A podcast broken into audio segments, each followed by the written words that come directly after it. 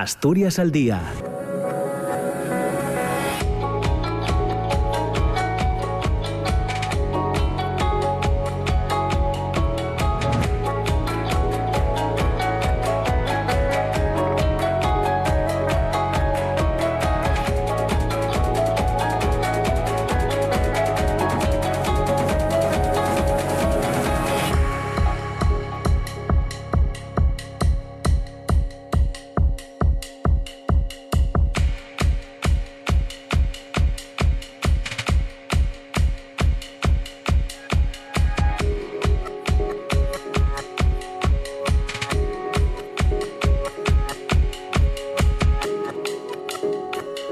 Hola, ¿qué tal? ¿Cómo está? Muy buenos días. Son las 9 de la mañana y dos minutos. Bienvenidos, bienvenidas. Comienza Asturias al Día en este lunes 6 de febrero. Ya saben que estaremos juntos aquí en RPA, en la radio pública, hasta las 10 de la mañana. Hoy buscando opiniones en torno a asuntos de actualidad. El Ministerio de Trabajo y Economía Social han remitido el texto del Real Decreto del Salario Mínimo Interprofesional para 2023 y la memoria de análisis de impacto normativo a los trámites de audiencia e información pública que permanecerán abiertos hasta el jueves de esta semana, hasta el día 9 de febrero. Con estos plazos, el Consejo de Ministros aprobará el nuevo salario mínimo eh, a partir del martes 14. No obstante, tendrá efecto retroactivo, como ya les hemos contado en más de una ocasión, desde el 1 de enero de 2023.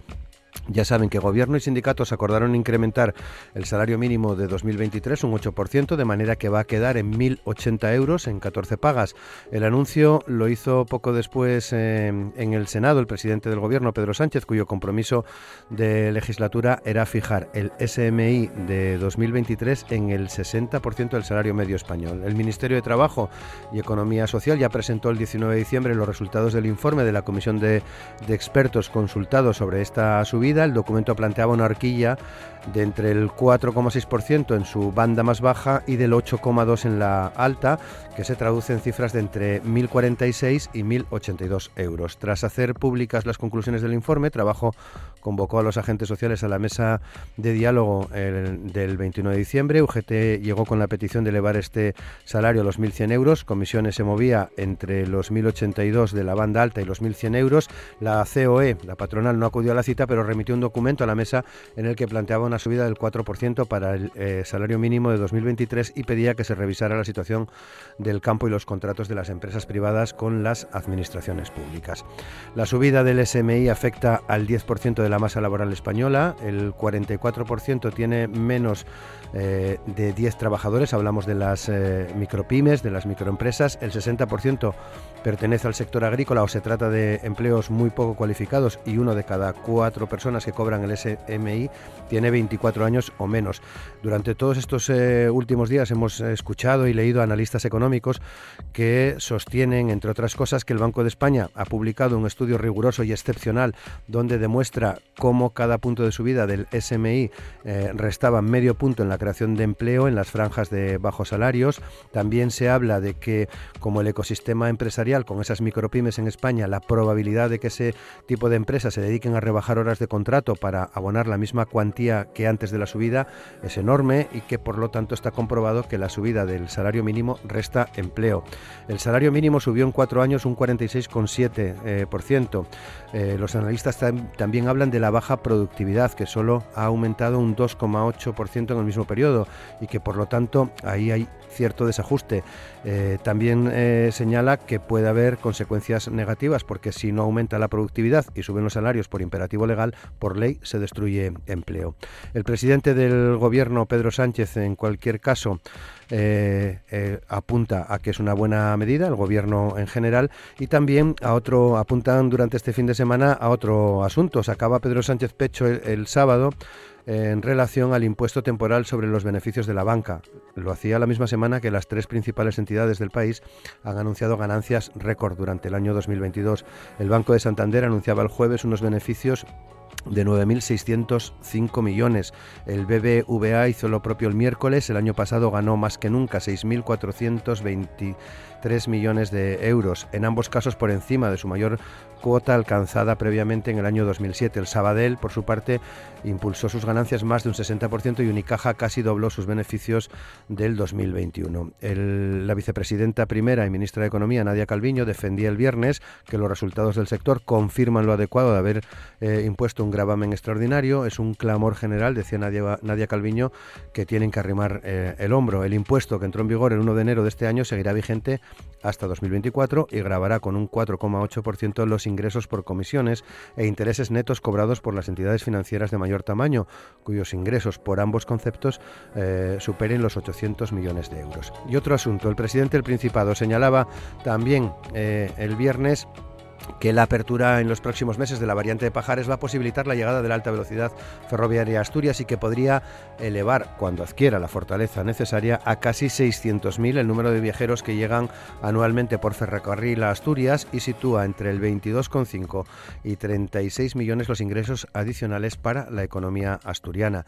Eh, decía esto el presidente Barbón en relación a un informe que señala el crecimiento más significativo en el número de viajeros que tiene lugar en el primer año de la llegada de la alta velocidad, tendencia que se frena en los años siguientes de forma que las cifras oscilan entre el aumento del 32% que tuvo Alicante, por ejemplo, y el, y el 257% que tuvo tras la llegada del AVE. El documento fue presentado en una reunión para constituir la mesa de coordinación para la llegada de la alta velocidad ferroviaria Asturias, de la que forma parte el Principado, FADE, OTEA, la Federación Asturiana de Concejos, los sindicatos, Compromiso Asturias 21, las cámaras de comercio y la Universidad de Oviedo. Y hablando de trenes, el presidente del Principado aseguraba ayer que era conocedor del retraso en la fabricación de los trenes para renovar la flota de cercanías en Cantabria y Asturias, pero que nunca le explicaron el motivo real hasta que saltó y se dio a conocer que se debía a un error en el diseño de los convoyes más anchos que los túneles que debían atravesar. Es una auténtica chapuza, eh, decía Adrián Barbón, que se ha comprometido a ir de la mano con el Gobierno de Cantabria ante el Ministerio de Transportes, que debe depurar responsabilidades y tomar decisiones para conocer quiénes son los responsables de esta situación que retrasará unos tres años la puesta en servicio de los futuros trenes en la red de cercanías de Asturias. 9 de la mañana y 8 minutos son asuntos sobre los que hoy van a opinar el economista Alejandro Canga, el alcalde de Morcín, Mino García, el ex senador del Partido Popular Ramón García Cañal y el secretario general del SOMA José Luis Alperi. Asturias al día con Roberto Pato.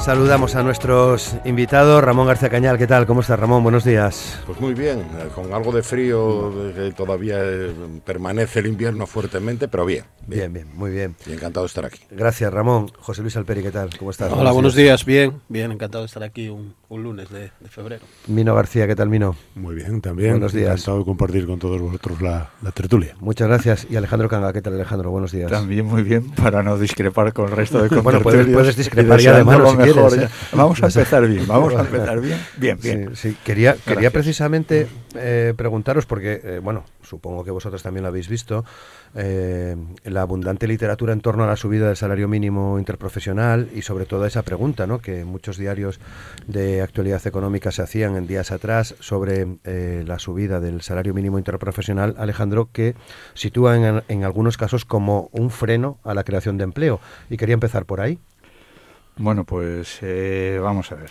Eh, en principio, los argumentos eh, contrarios a la subida del, del, SMI, del salario mínimo, pues tienen su, su lógica económica y, por tanto, hay que, hay que reconocerlos. Otra cosa es que el impacto sea suficientemente negativo como para echarlo abajo, ¿no? Yo creo que, en principio, debemos considerar que el salario mínimo no es el el único factor que influye en la creación o destrucción de empleo. O sea, existen muchos más factores para crear y destruir empleo que tener un salario mínimo que va a ser pues 80 o 90 euros más alto que el que había actualmente y, que por tanto esa repercusión va a ser prácticamente insignificante a nivel nacional. Sobre todo en comunidades como la nuestra, en la que la incidencia del salario mínimo es menos significativa que en provincias como Zamora o comunidades como Extremadura o Andalucía. ¿no? Entonces, ¿cuáles son los argumentos en contra que están esgrimiendo algunos de mis colegas economistas? Pues bueno, que será un obstáculo para la creación de empleo porque incrementa los costes laborales, que genera más inflación, por tanto habrá también menos beneficios empresariales al aumentar sus costes y generaría más trabajo negro. Vamos a analizar cualquiera de estos argumentos en contra y luego analizaremos también los que son a favor. ¿no? Inflación. la inflación, efectivamente, si tú inyectas eh, aproximadamente, hay, lo primero, hay 2.200.000 personas afectadas por ese tema directamente, con lo cual la incidencia de subir 80 o 90 euros a esas 2.200.000 personas va a estar en torno a 170 millones de pesetas, que honestamente no significa nada a efectos de la inflación a nivel nacional. Eh, la misma proporción de inyección al sistema de dinero, que serían los 170, va en detrimento de los beneficios empresariales.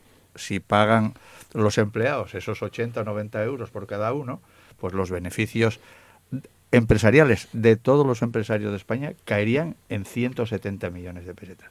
Tampoco significa nada y además tendría el efecto de paliar parte de la inflación. También argumentos en contra. Dice, eso va a generar mm, más desempleo. Y hablaban, por ejemplo, el, presidente o el secretario de la CEPIME de que no se contratarían más empleados.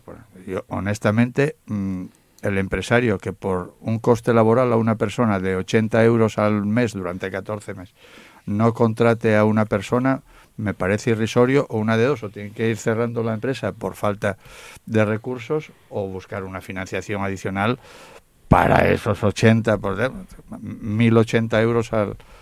Es que es, es, es, es incomprensible, ¿no?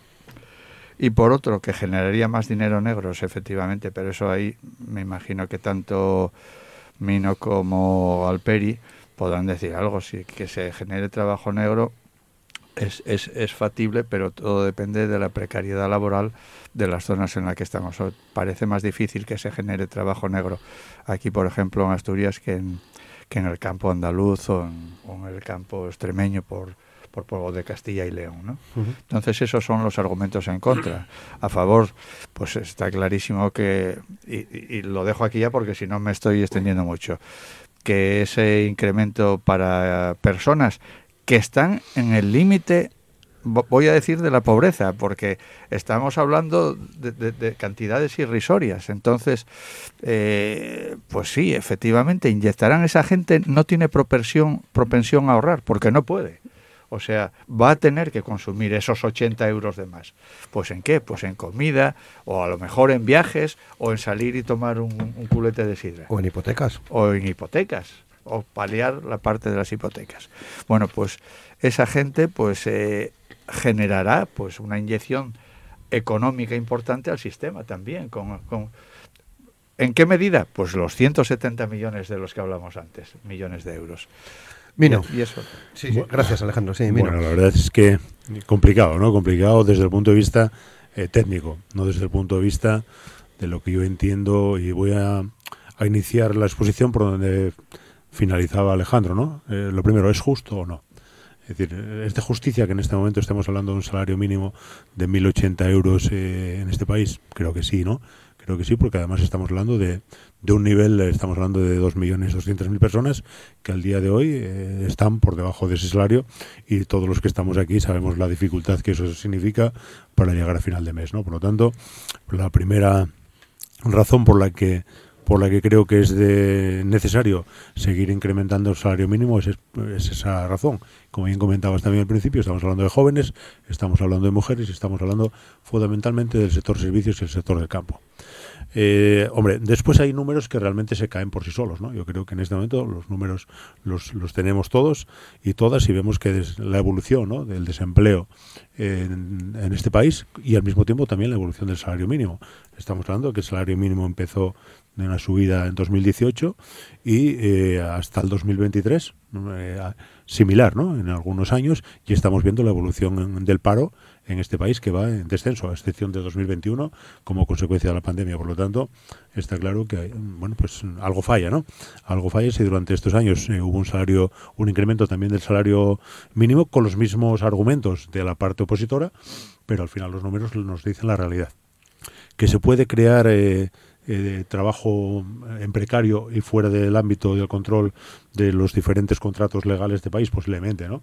Pero bueno, va a ser, como bien comentaba Alejandro, en aquellos eh, lugares donde no haya una participación sindical que permita en todo momento pues eh, que tanto los sindicatos como la inspección, bueno, pues ponga en orden lo que es la contratación en este país, ¿no? Por lo tanto, yo creo que ahora mismo a la pregunta que hacías no tiene por qué tener influencia, además cuando estamos hablando de que el margen empresarial se multiplicó de media por siete en este país.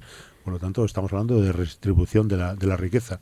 Hombre, en parámetros como, como los niveles, ¿no? que están apareciendo también en los últimos días en los medios de comunicación de lo que son los beneficios extraordinarios, no solamente de la banca, sino también de las grandes empresas, pues hombre, yo creo que, y aquí estamos y yo lo quiero dejar tremendamente claro, eh, que las empresas tienen que tener beneficios. Si no hay beneficios empresariales, no hay empleo y por lo tanto se acaba el ciclo. Ahora, ¿en qué punto de, final de, año, cuando se cierra la contabilidad de la empresa y hay beneficios, en qué punto estamos eh, dispuestos a decir qué parte de esa riqueza eh, compete también ¿no? la distribución a los trabajadores, que son una de las bases fundamentales de, de las empresas y como bien decía Alejandro, eso significa que haya más productividad o no. La gente cuando está contenta, pues realmente eh, contenta digo desde el punto de vista laboral, pues eh, yo creo que contribuye mucho más ¿no? a la estabilidad empresarial y a sacar adelante los trabajos, cuando no, pues al final sabemos lo que ocurre. ¿no? Por lo tanto, creo que en este momento quienes están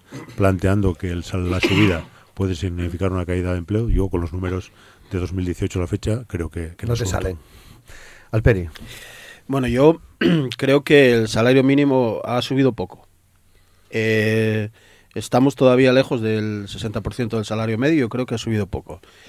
Y digo que ha subido poco porque cuando uno analiza y mira las declaraciones, ¿no? las sucesivas subidas, eh, ha ido girando el argumento eh, de, de, la patronal, ha ido girando de que se va a destruir empleo, esto va a ser la hecatombe, a que no se va a generar empleo. O sea, ya, cambiamos una palabra, un verbo, ¿no? Bastante importante en la frase, ¿no? Se va a destruir empleo por no se va a generar empleo.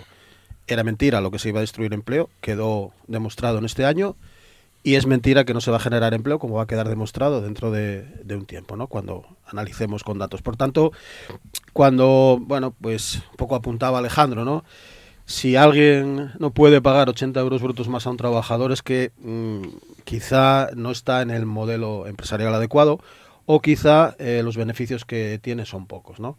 Y aquí, por ejemplo, pues bueno, me, me parece, eh, yo creo que hasta una deslealtad, ¿no? La posición de la, de la patronal, de la COE, en este caso aquí de FADE, cuando niegan por activa y por pasiva eh, los 80 euros brutos de subida del salario mínimo, pero no tiene ningún problema en, buscar financiación del Estado, en buscar esas subvenciones como organizaciones empresariales o incluso de tener sueldos, ¿eh? como es el caso de Garamendi, de casi de futbolista se puede decir, ¿no? Y luego no acude a las mesas de negociación cuando una parte de su salario, de su subvención a su organización está viniendo del, del propio Estado, ¿no? ¿no? No corresponde con esas obligaciones que tiene, no corresponde, incluso me atrevo a decir, ni con la representación de, de sus empresarios, ¿no? Porque no va a misiones comerciales cuando, cuando yo creo que debería ir.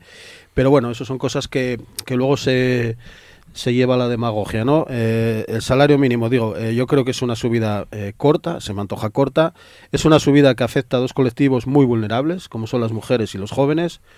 Es un salario, o sea, una subida del salario mínimo que va en la línea de evitar que haya trabajadores pobres, que es una figura que está empezando a, a verse, gente que trabaja eh, con un trabajo eh, a plena jornada durante toda la semana, durante todo el mes, y luego resulta que es un trabajador pobre, 80 euros no son para, para fiestas, eh, todo el mundo sabe el recorrido que tiene 80 euros en una economía familiar, y por tanto, como digo, nosotros sindicalmente vamos a seguir apostando porque suba aún más el salario mínimo profesional hasta el 60% del salario medio y también otra de las cuestiones que va, digamos, en la misma línea es la recuperación del poder adquisitivo de los trabajadores, ¿no? Cuando también se apuntaba que hay beneficios empresariales, no se puede generalizar, ¿no? Está claro, ¿no? Hay beneficios empresariales en casi todos los sectores, o no sectores muy importantes, y no eh, repercuten en los trabajadores, eso también es un, una disfunción del, del mercado laboral y luego, bueno, pues lo que se apunta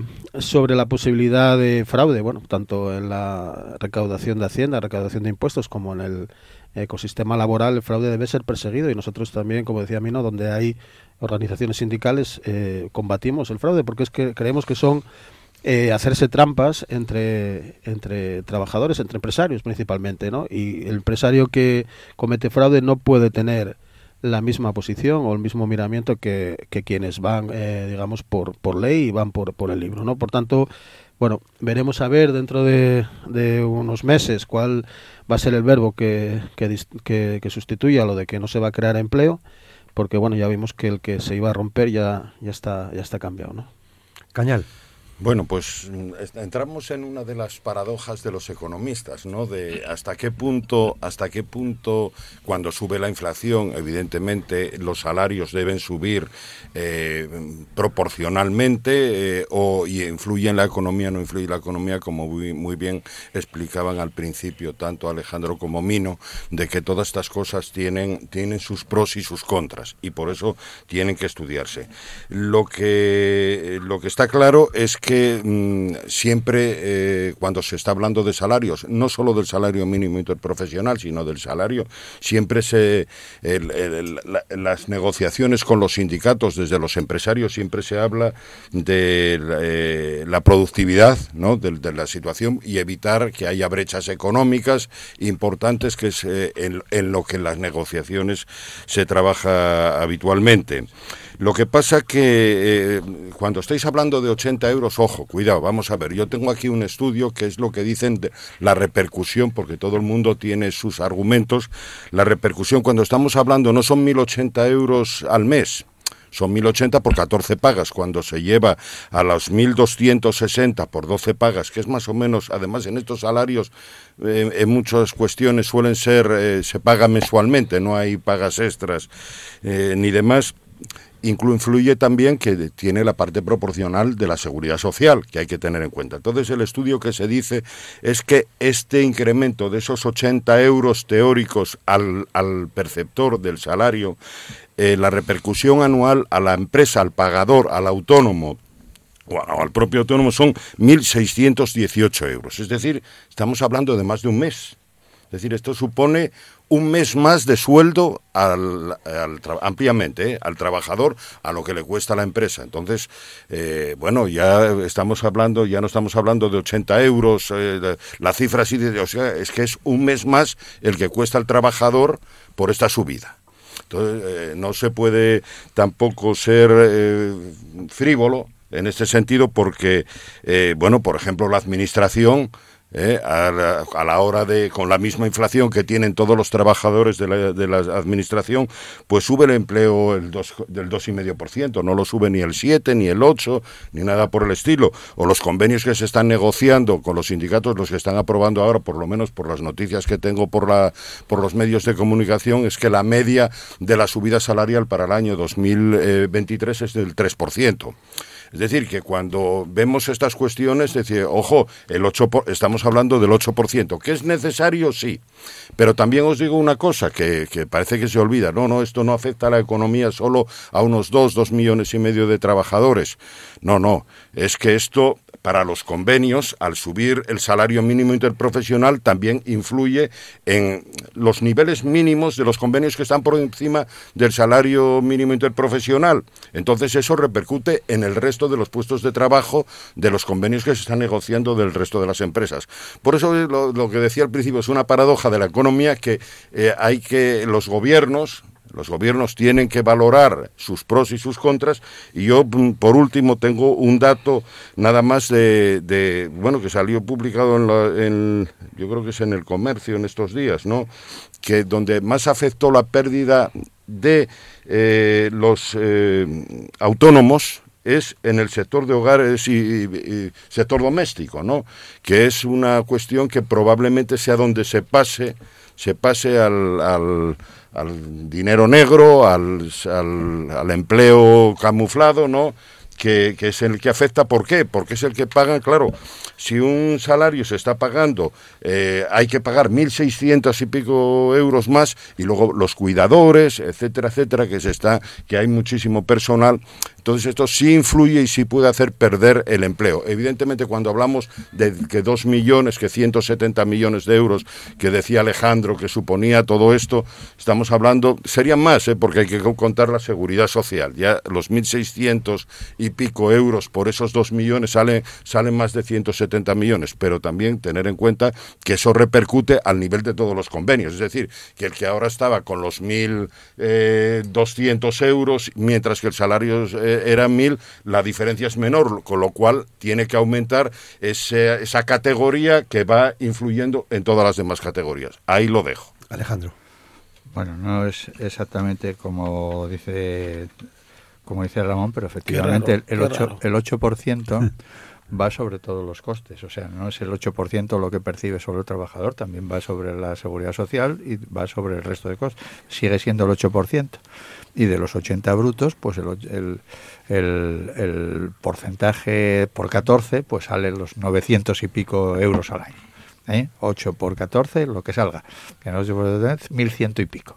1.100 y pico euros al año, efectivamente, que puede ser una, una mensualidad, como bien decía Ramón en ese sentido. Pero es que esa inyección de dinero también repercute en consumo a las empresas. Es decir, que si yo eh, los 170 millones de dinero más la seguridad social, que eso no lo percibe, digamos, el sistema, pero, pero sí lo percibe porque puede ayudar a pagar parados, etcétera, etcétera. ¿eh? Entonces, esos, esos 170, eh, vamos a poner 200 millones de euros, también repercute en que ese, ese consumidor va a gastarlos porque lo necesita, porque no es una persona que tenga propensión marginal al, ahorro, es decir, que cada, cada euro que percibe no va a dedicarlo a ahorrar, sino a gastarlo o en productos de primera necesidad o en productos de ocio, que ojalá pudiese hacerlo, pero con esos salarios estamos moviéndonos en un terreno muy pantanoso. Es decir, y que efectivamente también tiene repercusión sobre todos los el resto de convenios que se estén negociando, pero mínima en ese sentido porque las tablas de los convenios, y ellos saben mejor que yo, pues no, no van referidas al salario mínimo interprofesional en condición en los que no lleguen a ese tope, pues efectivamente sí que tendrán repercusión. Pero un ejecutivo, y por ejemplo, en el caso de los que estamos aquí, ninguno percibía el salario mínimo interprofesional, pues no nos afectaría esa subida del 8%. A lo mejor subiría el convenio, por decir algo, el 3 o el 2 o el 2,5, y eso sí que no subiría, pero bueno, pero no el 8%. Y en lo referente a, a lo que dicen. Es que a mí lo de me sorprendió muchísimo lo que decía el de la CEPIME, que decía que entre 2013 y 2018 el número de ocupados en tareas elementales y no elementales aumentó en torno al 14. Esa dinámica se rompió desde que se decidió aumentar de manera exagerada el salario mínimo. O sea, no sé cómo puede decir eso y quedar tan tranquilo, porque decía el de que entre el cuarto trimestre de 2018 y el segundo de 2022, la afiliación se redujo en un 2,8% y un 5,7% respectivamente como consecuencia de la subida del salario mínimo. No, no fue como consecuencia de la subida, se pudo reducir, naturalmente, que supongo que los datos que maneja sean correctos, pero no es como consecuencia de la subida del salario mínimo. Eso es imposible.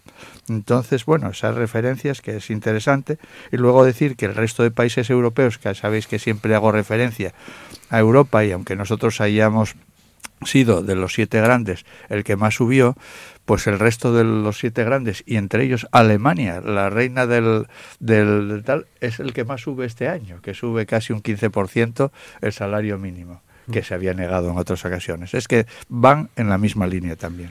Y que estábamos más abajo, claro. No, yo me quedo con los, con los números que decía al principio, ¿no? Además, yo creo que, que estamos en el mismo debate de la sociedad, en este caso, de lo que opina el, en este caso el empresariado y lo que opinábamos en este caso bueno, la gente de a pie, eh, los que recibimos el salario, ¿no? Eh, de 2018, donde la subida en aquel momento, si mal no me equivoco, fueron de 164 euros, de 736 a, en aquel momento a, 900, y en los cuales, bueno, pues se, estaba planteando pues algo similar, ¿no? que iba a ser una catástrofe desde el punto de vista de la generación de empleo y bueno, los números reales pues nos demuestran que no fue así, ¿no? Por lo tanto, que puede constreñir, y ahí sí hay que ser realistas, pues posiblemente un poco lo que es el, crecimiento, seguramente, digo crecimiento de empleo. ¿Por qué? Porque hay muchas variables y lo que estaban comentando los compañeros. Hay empresas, porque no podemos meter a todas las empresas en el mismo paquete, hay empresas que están en el límite por varias razones, ¿no? Uno por gestión empresarial, otro porque posiblemente el sector que donde tengan su empresa pues no, no deja unos márgenes empresariales como muchas otras, pero lo que está claro es que, bueno, pues ahora mismo eh, yo creo que lo que se anuncia, ¿no? Que puede tener esa incidencia puede tener incidencia, pero mínima, desde mi punto de vista, similar, ¿no? Digo, en base a los números, no tiene por qué haber diferencia con una subida del 50%, la que significó en aquel momento en 2018, y que en este momento, bueno, pues esté planteando lo que lo que siempre no se plantea, ¿no? Por lo tanto, volvemos al gran debate. Eh, cómo llegamos a acuerdo para que aquellas empresas que realmente tienen beneficio, bueno, pues sus empleadores, sus trabajadores puedan tener un margen también de su vida, que en este caso, como decíamos, afecta fundamentalmente a colectivos muy vulnerables, colectivos en situación, como decía Alberi, de, de llegando a los límites de pobreza, y eso es lo que tenemos que valorar, ¿no? Modelo empresarial y también qué tipo de actividad queremos mantener en este país. Alberi. Sí, yo creo que, bueno, eh, sigo, eh, o sea, me reafirmo en que es necesario porque el, dinero que, que se va a aportar ahora con el, con el salario mínimo va a ir directamente al consumo, ¿no? No va destinado a personas que tengan una gran capacidad de ahorro, no va destinado a personas que vayan a hacer inversiones en bolsa, por decir alguna alguna cosa, ¿no? Está destinado a trabajadores que están, eh, bueno, pues teniendo un salario que, prácticamente les considera o les pone en, el, en un grupo de, lo que podemos ya empezar a llamar trabajadores pobres. ¿no? el otro día había una encuesta en que ya hay más gente que se considera clase baja eh, dentro de, la sociedad española y eso pues evidentemente va directamente relacionado con el salario que, que perciben y ese dinero, ese aumento del salario mínimo interprofesional va a ir directamente al consumo ¿no? y, esa, y ese consumo es el que luego a su vez revierte también en, en, las empresas, ¿no? Por tanto, yo creo que lo decía, ¿no? Todavía estamos muy lejos de lo que es el salario mínimo que, que debemos tener y, y en línea con, con, la media con la media de con el 60% de media y a partir de ahí como bueno pues como todos eh, pensamos o mayoritariamente los trabajadores pensamos es que esta, esta ayuda, esta subida del salario mínimo, esta repercusión que pueda tener, va a ayudar a, la economía. Yo creo que va incluso a combatir, en cierta manera, la inflación. Y Cañal. yo lo último apuntaría que hay un problema que se genera con esta subida del salario mínimo interprofesional, sobre todo con aquellos contratistas que, eh, con, la, con las diferentes administraciones que suelen ser pues, eh, temas de servicios sociales, generalmente que es mucho empleo y es el salario mínimo. Evidentemente, una de las cuestiones que plantean es decir, oiga, si yo eh, tengo que subir el salario mínimo interprofesional a mi trabajador, que es fundamentalmente todo mano de obra, ¿no? Y son, son muchos empleos, estamos hablando de decenas de miles de empleos que están en este sector, si yo tengo que subirles el salario y usted me ha contratado aquí con unos precios determinados por tres, cuatro años, eh, esos contratos deben, deben modificarse por si, porque si no estamos corriendo el riesgo de que ahí sí se pierdan puestos de trabajo porque la empresa termine eh, con una situación inasumible y renuncie y, despida al personal. Yo eso lo pongo ahí porque todo lo que decíamos de la paradoja al principio, aquí hay que compensar muchas dando por normal que, están pagando eh, con todo con todo el respeto están pagando una porquería porque no me creo que contratos con la administración alguien lo fíe a los salarios de los trabajadores aunque sean prestaciones de servicio. No, o sea, cuando se a la hora a la hora de ir a, pliegos a la hora de ir a, a contratos con la administración a la hora de tener trabajadores con cualificación en muchísimos casos con cualificación para cuidados, que no, no es una cosa menor, con cualificación para cuidados, cuidados, para atención a personas mayores, para todas estas cuestiones, que creo que es de lo que estamos hablando, no me puedo creer que los empresarios no ofrezcan más del salario mínimo interprofesional. Porque entonces estamos, en los pliegos va, un precio por hora determinado. Estamos ¿eh? añadiendo otra de las razones por la que es necesario subir el salario mínimo interprofesional. Porque no puede ser que personas que están cuidando de personas y que están ayudando a personas les paguen el salario mínimo o incluso por debajo del salario mínimo. Yo me niego a que la sociedad justa socialmente, valga la redundancia, haga, haga esto, ¿no? No, no, pero hay que, hay que conocer cómo son los pliegos en este, en este caso, que cuando tú estás contratando y exiges un número de personas para dar un servicio determinado, en los pliegos aparecen unos costes que evidentemente se remiten al salario mínimo interprofesional. No, no, Ramón, que y entonces, no, que no, un pliego donde... Bueno, sí, hay, hay, unos márgenes de beneficio Hay unos márgenes de beneficio empresarial que algunos se conforman con, el 7... el trabajo. No, hombre, algunos se, algunos se conforman con el 7% de beneficio empresarial y hay otros que necesitan el 27, o sea, el 19 de media. Claro, o sea, es que o sea, estamos por eso, entonces, seamos seamos un poco luego tienes que meter ahí los gastos generales, etcétera, etcétera. Bueno, 19% de beneficio empresarial. No, no, que no es un 19% real, no, me diga, no, digáis eso porque ahí van los costes de la empresa entonces si hay beneficio empresarial en torno al 19%, bueno, no está mal. Eh, solo añadir dos, dos, dos apuntes. Eh, tienen razón Alperimino en lo que dice, pero también tiene razón Ramón en que igual procede revisar ciertos, ciertos contratos administrativos.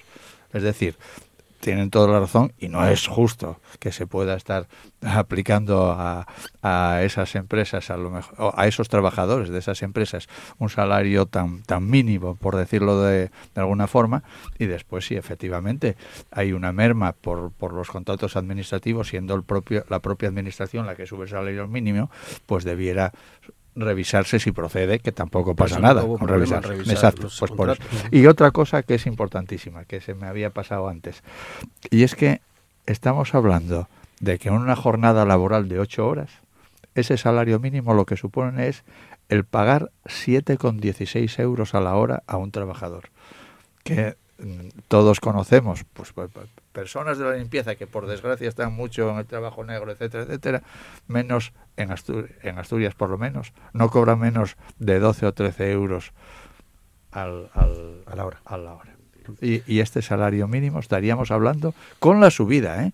Y en las 14 pagas de 7,16 euros por hora. Menudo esfuerzo empresarial acabas de dibujar, Alejandro. Es que eso no me di cuenta, pero es importante. Bueno, 9 y 38. Quería cambiar ya de asunto, que nos quedan, eh, eh, bueno, 20 minutos de programa. Eh, Ramón, que el presidente Pedro Sánchez sacaba pecho por el impuesto temporal sobre los beneficios de la banca en la misma semana en la que se conocían eh, los resultados de las grandes entidades del eh, Banco de Santander, 9.600 millones, del BBVA 6.400, eh, también el Sabadell, más de un 60% respecto al año anterior, Unicaja. Sí, las eléctricas que también llevan otro, otro impuesto, vamos, las energéticas, porque están incluidas también las petroleras. Eh, bueno, mm, la publicidad y la medalla que se pone es muy eh, atractiva de cara al exterior, pero luego cuando uno coge y dice, oiga, ¿y esto cuánto repercute? ¿Cuánto repercute el impuesto de sociedades eh, eh, sobre lo que están pagando las empresas? Eh, estamos hablando de unos 1.500 millones de euros, que es lo que calcula. Luego ya veremos, va a haber recursos, pero ya veremos si se ingresan estos 1.500 millones o son menos, ¿no? Y tal. Bueno, estamos hablando de aproximadamente un 1% sobre la recaudación total de los impuestos del Estado. fundamentalmente ahí, ahí son los impuestos especiales, el IRPF, el IVA y los impuestos el impuesto de sociedades son los, los grandes, los grandes eh, aportadores de, fondos a los presupuestos generales del Estado. estamos hablando sobre un 1%, no vayamos a tirar las, eh, al vuelo las cuestiones. Eh, luego, es verdad que hay, que hay que decir algunas cosas que, que probablemente nos queden. Oiga, hay que subir los impuestos. Oiga, se están subiendo los impuestos. Yo dejo unas cifras aquí sobre el incremento de la recaudación en España. Es decir, en el año 2022 a noviembre, porque son los últimos datos que ha facilitado la agencia tributaria, mm, llevamos unos 33.000 millones de euros más de impuestos que pagamos los españoles, las empresas, los ciudadanos en el IVA, fundamentalmente consecuencia de eh, el aumento de la, de la inflación, del aumento de los precios, que ha hecho que paguemos más impuestos por todo. Entonces, eh, mm, situémonos ahí. Los asturianos, por ejemplo, y eso aparece en los presupuestos generales del Principado, vamos a pagar en, para el Principado de Asturias y fundamentalmente solo por el incremento del IRPF, el IVA y los impuestos especiales, que son aquellos que lleva el 50%, el Principado, bueno, en algunos casos es el 51, en otros el 55 y normalmente, pero bueno, se calcula en torno al 50% de los ingresos que se recaudan aquí, más de 500 millones de euros. Es decir, vamos a pagar un 21% más de impuestos al Principado, pero al Estado que es la otra el que se lleva los otros 50%, se los va a llevar también. Es decir, que vamos a pagar mil, ojo, ojo, mil millones de euros, no, no, ojo, mil millones de euros más de ingresos en Asturias sobre unos 2.500, perdón, multiplicando por dos, sobre unos 4.000. Es decir, que, que estamos en torno al 30-40% más de ingresos. O sea, aquí cada vez más impuestos. ¿Y cuál es el problema?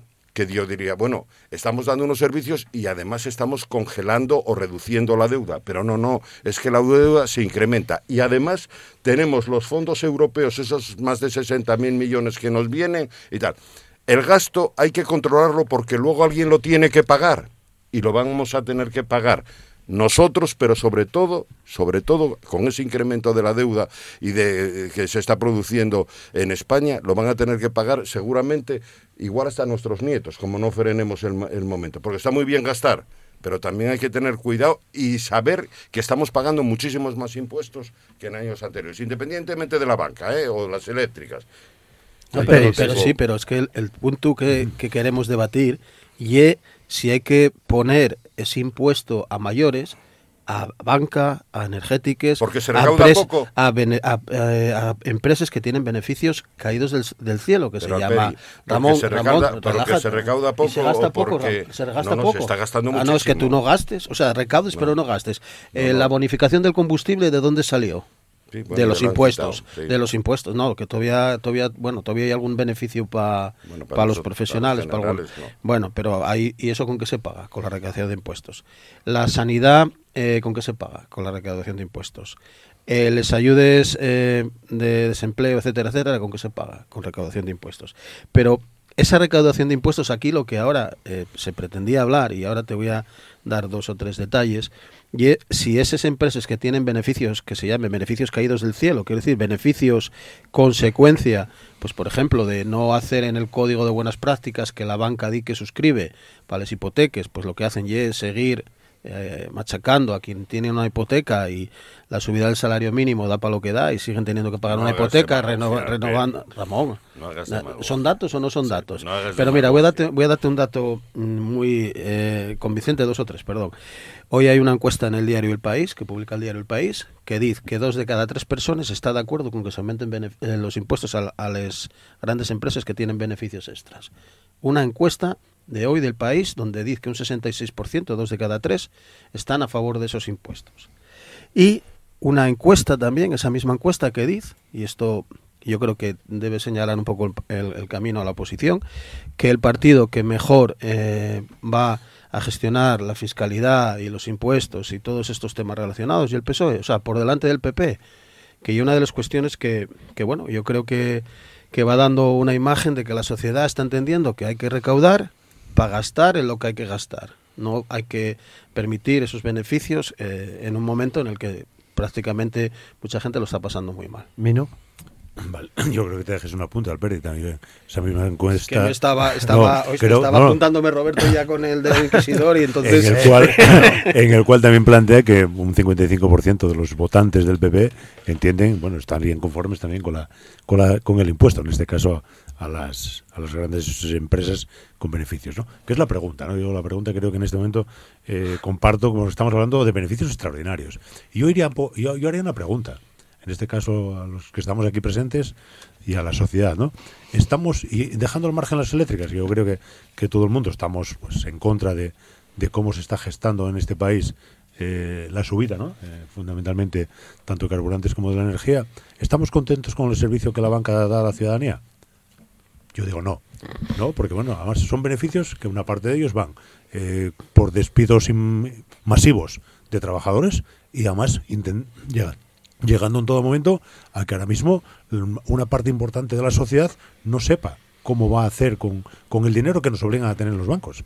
Por tanto, partimos de ahí, ¿no? Entonces, estoy de acuerdo en que realmente cuando esos beneficios no vienen por una buena gestión empresarial, vienen por todo lo contrario. ¿O estáis de acuerdo también en lo que nos están cobrando por mantenimiento de las cuentas? ¿Estáis de acuerdo también con el tipo que están pagando al depósito de los bancos? Bueno, pues si estamos de acuerdo con eso, digámoslo. Yo no estoy de acuerdo. Por lo tanto, como no estoy de acuerdo y no tengo a nivel individual capacidad para poder decir no estoy de acuerdo y me llevo el dinero a casa, porque no me lo permite Hacienda tampoco, pues entonces tengo que estar de acuerdo en que esos beneficios tienen que tener un tributo excepcional y especial. Ahí lo, dejas. Ah, es que eh, hablé tanto de encuestas. Eh, el país publica otra también, hoy, ¿no? El país El- publica ahora. sí, sí. Que Vox recupera eh, tras meses de caídas, mientras PP y PSOE se estancan.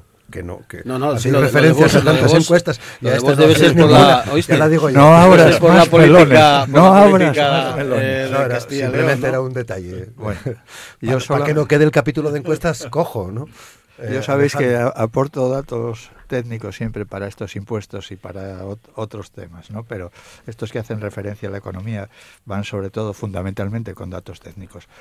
El nuevo impuesto eh, temporal a la banca, que es temporal, ¿eh? Por, por dos años en principio, grava el 4,8% del margen de intereses y comisiones netas. Es decir, los impuestos por los beneficios de la banca son los que son. Esto es un impuesto nuevo que genera solo el 4, o sea, que recauda solo el 4,8% de las comisiones que nos, van, que nos cobran los bancos. Los bancos que superen los 800 millones de facturación anuales. O sea, por ejemplo, eh, Liberbank o Caja Rural, que no, no bueno, Liberbank ahora entra con Sí. Unicaja.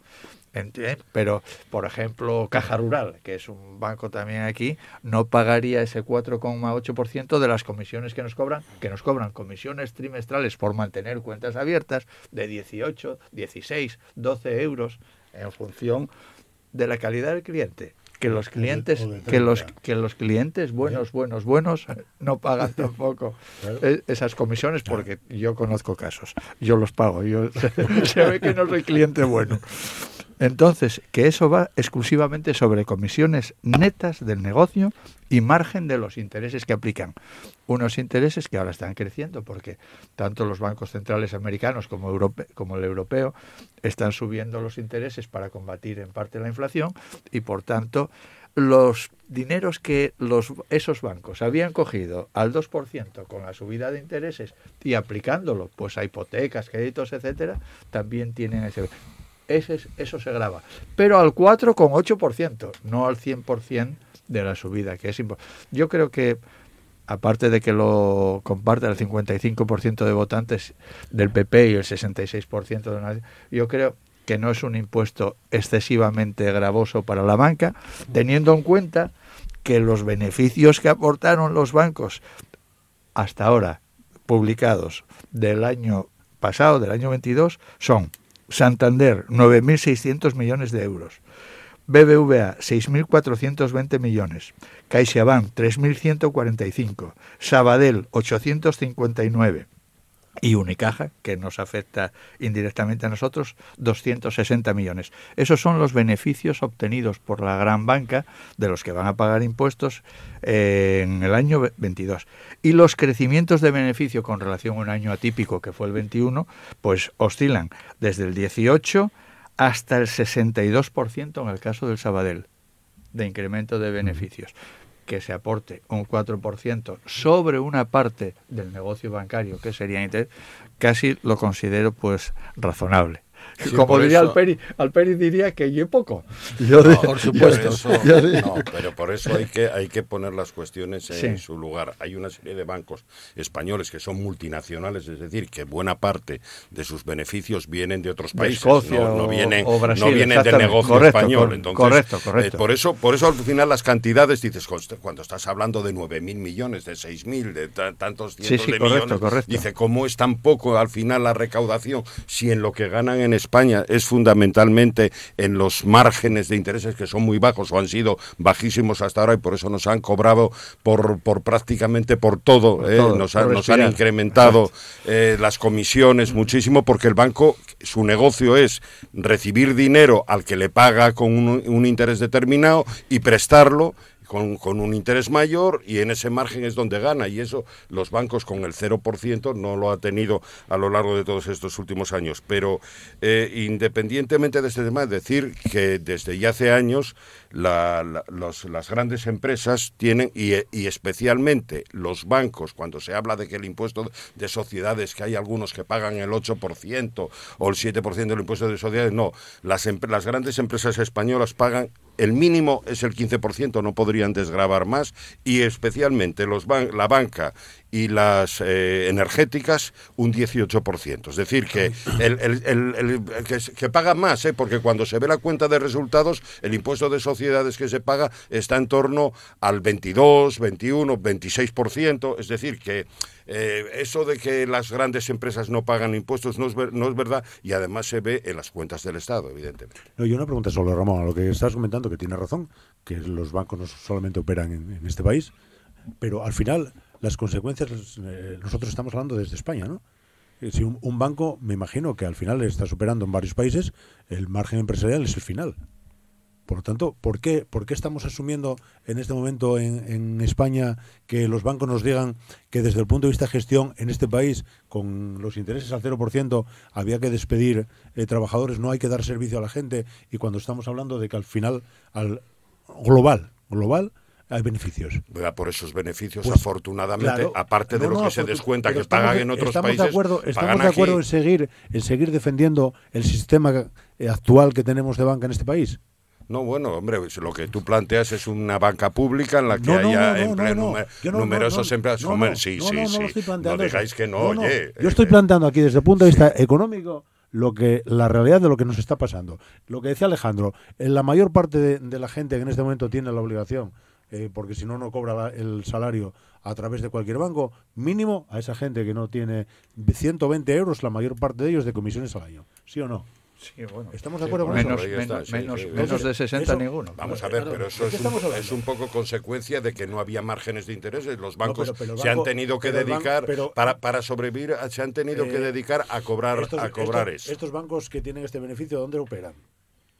Bueno, pero, pero ese beneficio viene de muchos ah. sitios también de, ah. de fuera. pero, sí, bueno, vamos a ver, pero el impuesto, el impuesto, si no que Alejandro me corrija, ¿Que las el empresas ganen menos dinero? el impuesto va sobre comisiones, sobre comisiones y margen financiero. No, tiene el impuesto de sociedades, es decir, que los bancos pagan sus impuestos. Pero el impuesto extra, estamos hablando de un impuesto extra, va sobre comisiones y margen financiero, donde netos, eh, netos, netos. Por tanto, eh, sinceramente yo no veo dónde, dónde está el problema. Más allá yo creo que ya es una cuestión ideológica no de quién eh, ideológicamente se sitúa al lado de la gente que más necesita de los que socialmente necesitan más eh, paraguas de estado de bienestar o quién se coloca eh, políticamente al lado de las grandes fortunas y de quienes están pues por ejemplo quitando oficinas de atención bancaria en pueblos o núcleos rurales muy reducidos, donde se da la casualidad de que con todos los beneficios, como también se apuntaba, con todos los trabajadores que despidieron, que una parte fue eh, a cargo de todos los españoles, ¿no? porque hay una parte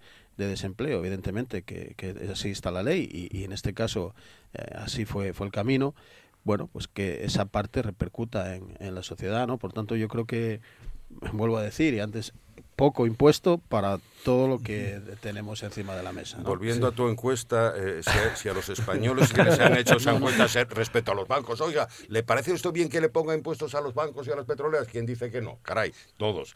Pero si yo le digo, oiga, ¿usted le parece bien que le hayan incrementado los impuestos en, eh, estos dos últimos años más del 40%? no vamos a destripar la, no vamos a destripar la encuesta. A que, a que, la encuesta sí dice que está contento con pagar el 40% más. No, no, no, te digo, mira, Ramón, los eh, más de, casi un 68% de los encuestados no le importa pagar más impuestos para mejorar los servicios públicos. Ah, bueno, sí, pero ah, no, no, es, que, es que, los impuestos, Ramón, es que los impuestos no Como son la sanidad. Los impuestos no son ni para Pedro Sánchez ni para Adrián Barbón. Los impuestos son para mejorar los servicios públicos. Y mira, hay aquí, sí, sí, luego te dejo una copia para que para que veas el, la cantidad de gente que, que responda a la pregunta y, y que no les importa pagar más impuestos para mejorar los servicios públicos.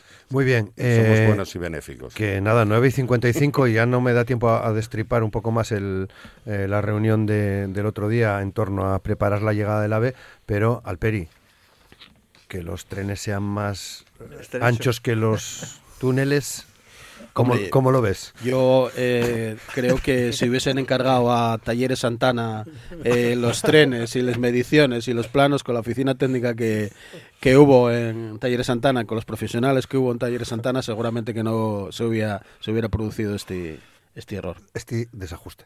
Eh, No, Mino, incluso, incluso algún picador que tomamos la medida. También, con el hacho y la a, malla. a ojo, a ojo, ¿no? Por lo tanto, bueno, yo creo que es. uf, eh, Aleja- sí, sí. No, no- no la mejor manera de, de poder, eh, en este caso, sacar pecho. Bueno, ¿no? una, una verdadera chapuza, y además es una chapuza que te- efectivamente va a costar tres años de retraso para poner en marcha esa nueva maquinaria en, en- en Cantabria y en Asturias. Ramón. Yo, yo a mí me hace gracia que el otro día la secretaria de Estado eh, Pardo de Vera, ¿no? que estuvo por aquí y que le echaba, le echaba la culpa al PP de que tenía no sé cuántos expedientes paralizados y tal.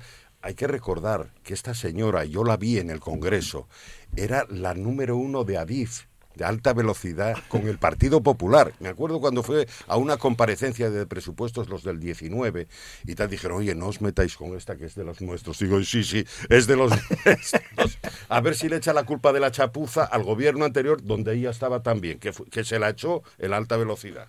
Bueno, eso es, tec- es, es una cuestión técnica, no es, no es una cuestión, no es una cuestión política, de decisión cuestión política, ¿no? Pero, No, dices, pero bueno. dices, no, no, eso está claro. Claro, eso tiene que ser, hay que ser inútil para, para poder hacer eso. Bueno, está enseñando ahora a nuestro moderador la primera plana de la Nueva Los España. usuarios, los usuarios sí saben medir. La foto, la foto, Midiendo la túneles. foto de la Nueva España de la portada bueno, es bien clara, ¿no? En fin, Los usuarios sí saben medir. Hablaremos de esto seguramente. Seguro. Lo tenemos que dejar aquí ya, rayando las eh, 10 de la mañana. Eh, Ramón García Cañal, muchas gracias. Muchas gracias a ti. Eh, José Luis Alperi, muchas gracias. Muchas gracias, un placer. Mino García, muchas gracias. Gracias a vosotros y como dice Alperi, un placer, de verdad. Y Alejandro Canga, Y muchas yo gracias. estoy encantado con vosotros. Voy a volver todos los días. Muy bien, pues ven cuando quieras. Muchas gracias. Muchas gracias a los cuatro por estar un día más aquí con nosotros en Asturias, eh, en Asturias al día. Eh, mañana estaremos de nuevo a partir de las de las 9 de la mañana eh, en la radio pública, en RPA. Mañana vamos a juntar a cuatro mujeres de distintos puntos de Asturias, hablando de memoria desde Candamo, desde Mieres, desde Ribadesella y desde Salas, eh, para poner en común cuatro proyectos eh, que cuentan con financiación de los fondos líder. A partir de las 9 de la mañana estarán con nosotros para bueno, ponernos eh, y explicarnos sus proyectos y ver eh, qué puntos en común podemos encontrar. Así que ya les esperamos en el programa de mañana. Hoy lo dejamos aquí. Muchas gracias. Feliz día. Saludos.